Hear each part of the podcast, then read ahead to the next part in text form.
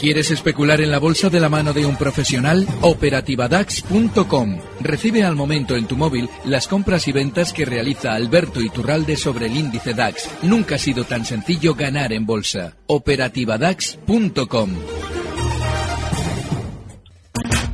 En Gestión a Radio, Tiempo Real. Con Rocío Arbiza.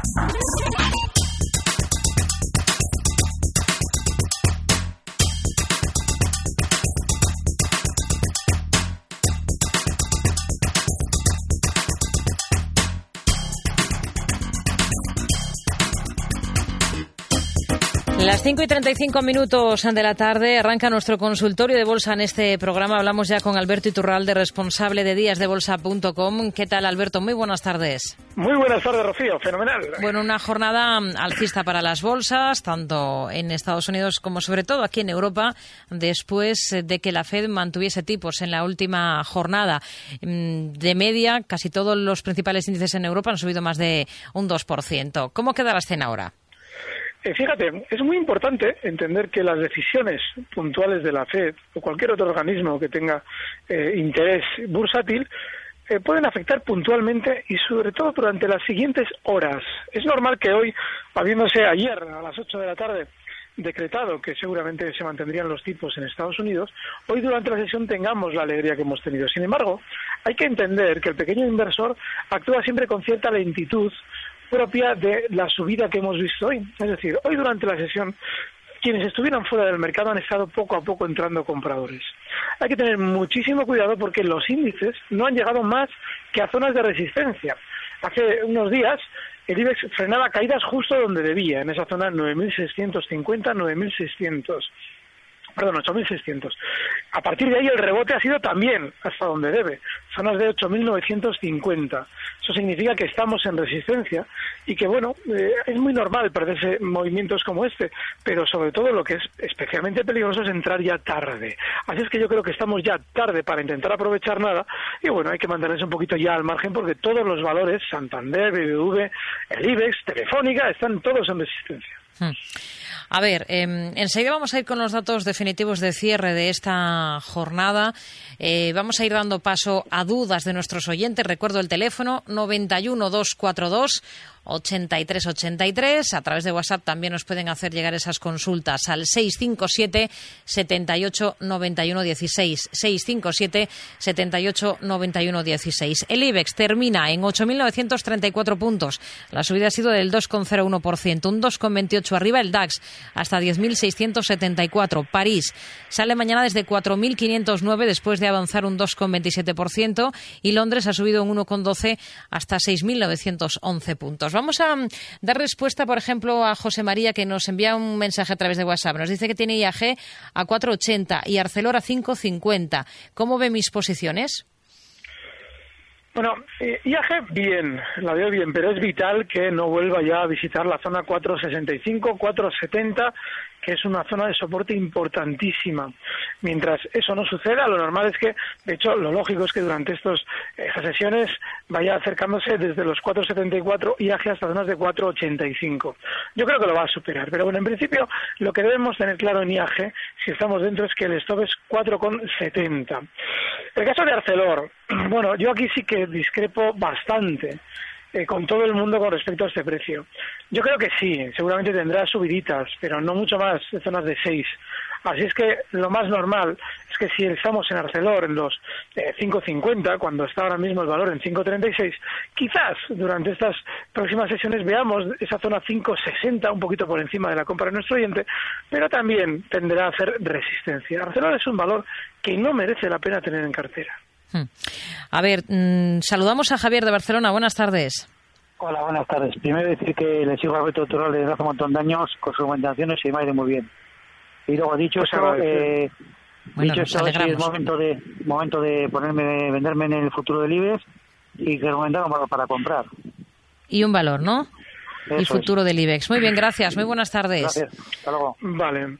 El caso del futuro del IBEX, eh, a la hora de abrir posiciones en contra de la tendencia, ahora mismo la puntual es alcista, es decir, estamos rebotando. Hace un par de semanas comentábamos que la zona 9100 sería resistencia y lo normal es que recortáramos hasta 8650. Bueno, pues la estrechez de los movimientos y la rapidez con la que lo está haciendo es tal que ahora mismo, salvo que yo estuviera con los oyentes en ese momento para abrir los cortos, encontrar el momento adecuado y que coincida con una intervención en la que anticiparlo es dificilísimo.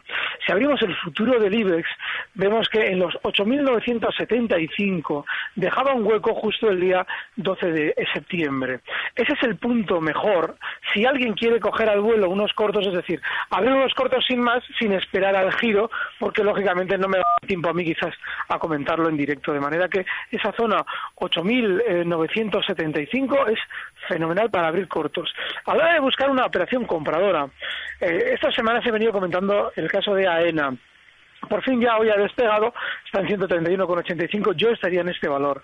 Ebro Foods, Ah, eh, Amadeus es otro de los precios que está fenomenal, está alcista y está fenomenal dentro del vértigo que produce el que hoy ha, marcado de nuevo nuevos máximos, pues está fenomenal porque tiene muy baja volatilidad. Seguramente se dirigirá a 46 durante estos días. Esos tres valores están muy bien para entrar compradores ahora mismo. ¿Y cómo está Coca-Cola European Partners, que hace poquito que ha salido a bolsa, hoy ha presentado resultados, gana 210 eh, millones y anuncia además la compañía un dividendo de 0,17 euros. ¿Cómo lo ve técnicamente? Mal por una razón. Teóricamente esos resultados son buenos. Eh, nos anuncia un dividendo que es teóricamente para el inversor que no tiene experiencia en el mercado es una buena noticia. Pero ¿qué es lo que ocurre? Que está por debajo de su salida a bolsa. Eh, no, no, no, es que sale justo en 35,62, ya. Pero durante las tres primeras sesiones llega a marcar en 40 euros y por encima, 40,46, y ahora mismo está en 36,05. Significa que todavía tiene opciones el cuidador de Coca-Cola, el núcleo duro de Coca-Cola, puede colocar títulos en el mismo punto en el que salió a cotizar, con lo cual debería superar con holgura la zona 40 para que fuera un valor alcista en el que nosotros debiéramos fijarnos y sobre todo debería superar la zona 40 sin darnos noticias positivas, es decir, que lo del dividendo nos lo deberían eh, dar en otro momento, no justo ahora cuando teóricamente vuelve al precio de salida a bolsa. Así es que no es un valor para tener en cartera. Hmm. A ver, eh, eDreams, Miguel de Granada nos pregunta por esta compañía. ¿La ven los cuatro euros en concreto? Es la pregunta que nos plantea. Bueno, no después de lo que ha hecho hoy. Si él observa, el recorte de hoy ha sido tremendamente rápido y esa zona 278 que en la que ha quedado al cierre es crítica porque es un soporte que en el momento en el que ya lo rompa por abajo, lo rompa se dirigirá a la baja seguramente a zonas de 2 35,240.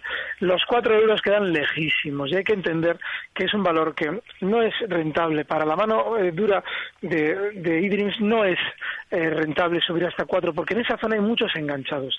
Y no es negocio hacer recuperar el dinero a aquellos a los que les estamos intentando robar el dinero. Es decir, a aquellos a los que en zona de 4 les prometimos el oro y el moro, ahora no le vamos a volver a llevar el precio hasta 4. No. Así es que esa zona es muy difícil de alcanzar. Y ahora mismo yo, desde luego, el stock lo tendría en 2,75. Hmm. A ver, eh, más cuestiones. Por ejemplo, a, través de WhatsApp también eh, nos escribe otro oyente que nos pregunta por esto bioobjetivo en ACS y DIA. Vale. ACS está súper lateral. Tiene un problemón y es, lo mismo, es muy parecido a lo que comentamos sobre el IBEX. Claro que el tirón de hoy no tiene pinta. Hoy ha cerrado muy cerquita de máximos. No tiene pinta de haber frenado. Lo lógico es que tenga otro poquito más de subida, desde los 26,70 hasta zonas de 27,80. Esa es la zona de resistencia y el objetivo alcista que yo colocaría esa operación, pero hay que entender que especular en valores tan laterales no merece la pena. Día, vale. Aquí tenemos la trampa montada. Hace unos días eh, este valor subía con fuerza al calor de la noticia de que Amazon iba a, distribuir eh, productos frescos mediante la red de distribución de día. Vale, fenomenal. El valor subía contra viento y marea en aquel momento y es que todavía el mercado en general no había apoyado con consistencia en la zona 8600 como posteriormente hizo. Bueno, pues una vez que día ya ha subido, nos encontramos con la noticia de ayer en América que teóricamente favorece a todos los valores del mercado menos a unos poquitos entre los que se encuentra que ya no está subiendo con la misma fuerza que lo hizo con la noticia de Amazon. Es decir, el cuidador de días se encontró con lo siguiente. Estos días atrás, con lo de Amazon, ha podido subir con cierta tranquilidad mientras todo el mundo entraba en el valor. Y hoy ha entrado muchísima más gente con aquello de los frescos de Amazon y las, mm, el mantenimiento de tipos de Yellen. Lo que quiere decir que ahora ha colocado, hoy ha colocado títulos. El más fresco de todos es el núcleo duro de día. Hay que estar ya fuera del valor. Hmm. A ver, Antonio de Valencia, muy buenas tardes. Muy buenas tardes. Díganos, caballero. En pregunta a don Alberto que si era buen momento para entrar en Telefónica y en Safir Valle Hermoso. Que me diga precio de entrada y stop loss o que me dé dos valores. Ya he oído que me he dicho a Edna y a Amadeus. A hmm. ver lo que me dice don Alberto. Muy bien. Gracias, Antonio. Buenas tardes. A ver, estos dos que tiene en mente. Yo con el Telefónica me he equivocado, porque estos días pensaba que subiría hasta zonas de 9.39, 9.40, pero no mucho más. Bueno, pues nada, lo ha hecho además, eh, ha llegado hasta esos 9.40, desde luego, pero luego ha subido mucho más hasta 9,62, un 2% más, claro. Pero hay que entender que la zona ya 9,70, 9,60 es tremendamente fuerte como resistencia, con lo cual yo ya no le puedo plantear una estrategia compradora en Telefónica, porque de hecho estos días atrás yo la venta la daba en zonas de 9,40. De manera que desgraciadamente ahí no le puedo dar porque creo que está en resistencia y lo más probable es que recorte. Es decir, mmm, parecido. SACIR tiene una diferencia y es que todavía podría tener más rebote desde el 1,76 hasta zonas de 1,82. Pero fíjese, para un valor que es muy bajista en el largo plazo, en el medio plazo tremendamente lateral y sin apenas vida, el andar enredando en ese tipo de operaciones es peligrosísimo. Amadeus, objetivo 46. El stop puede estar en 43,50. Y el caso de AENA, claro, AENA estamos ya un poquito tarde, así es que vamos a plantear algo en Eurofoods que es más noble, es un valor mucho más eh, tranquilo en ese sentido. Y es que Eurofoods que está en 20,71, con un stop claro en 20,38, tiene un objetivo alcista en 21,30. Hmm. ¿Y cómo ve CaixaBank, eh, que ha comunicado que ha acordado llevar a cabo una venta de acciones que representan el 9,9% del capital social de la compañía mediante una colocación privada entre inversores eh, cualificados? Eh, dice el banco que esto lo hace con la idea de reforzar su capital para afrontar la, OPA que ha lanzado y que incluso ayer mejoraba en la última sesión sobre el portugués BPI. Situación ahora mismo para, para la compañía que ha sido suspendida de cotización antes de que terminase la jornada? Blanco y en botella. Una compañía que ve que su sector, como es el bancario, durante la sesión de hoy ha subido como un cohete. Santander, BBV, todo ha subido.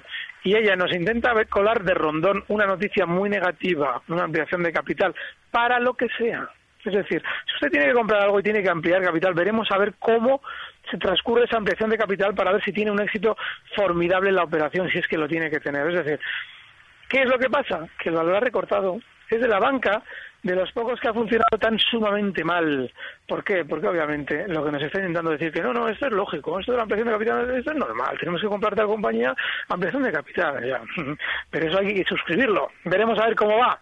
Así es que el mercado, ¿qué es lo que le ha hecho a CaixaBank? Hacerla recortar. Y no hay que estar en un valor que está recortando en contra de su sector principal, que es el bancario. De manera que ojo, hay que estar fuera, 2.34 eh, ahora mismo al cierre y seguramente un camino despejado hasta zonas de 2.25.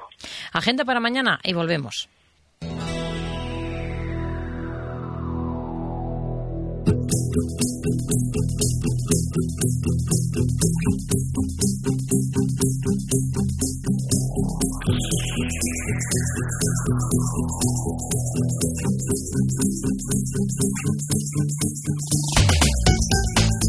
Para terminar la semana, el INE va a publicar la coyuntura turística hotelera de agosto y los índices de precios industriales del mismo mes. Fuera de nuestras fronteras, la atención se va a centrar en las cifras del PMI de servicios y manufacturero de septiembre, de la eurozona, de Alemania y de Francia. En Estados Unidos también se va a conocer el PMI manufacturero y las expectativas de inflación empresarial de la FED de Atlanta del mes de septiembre.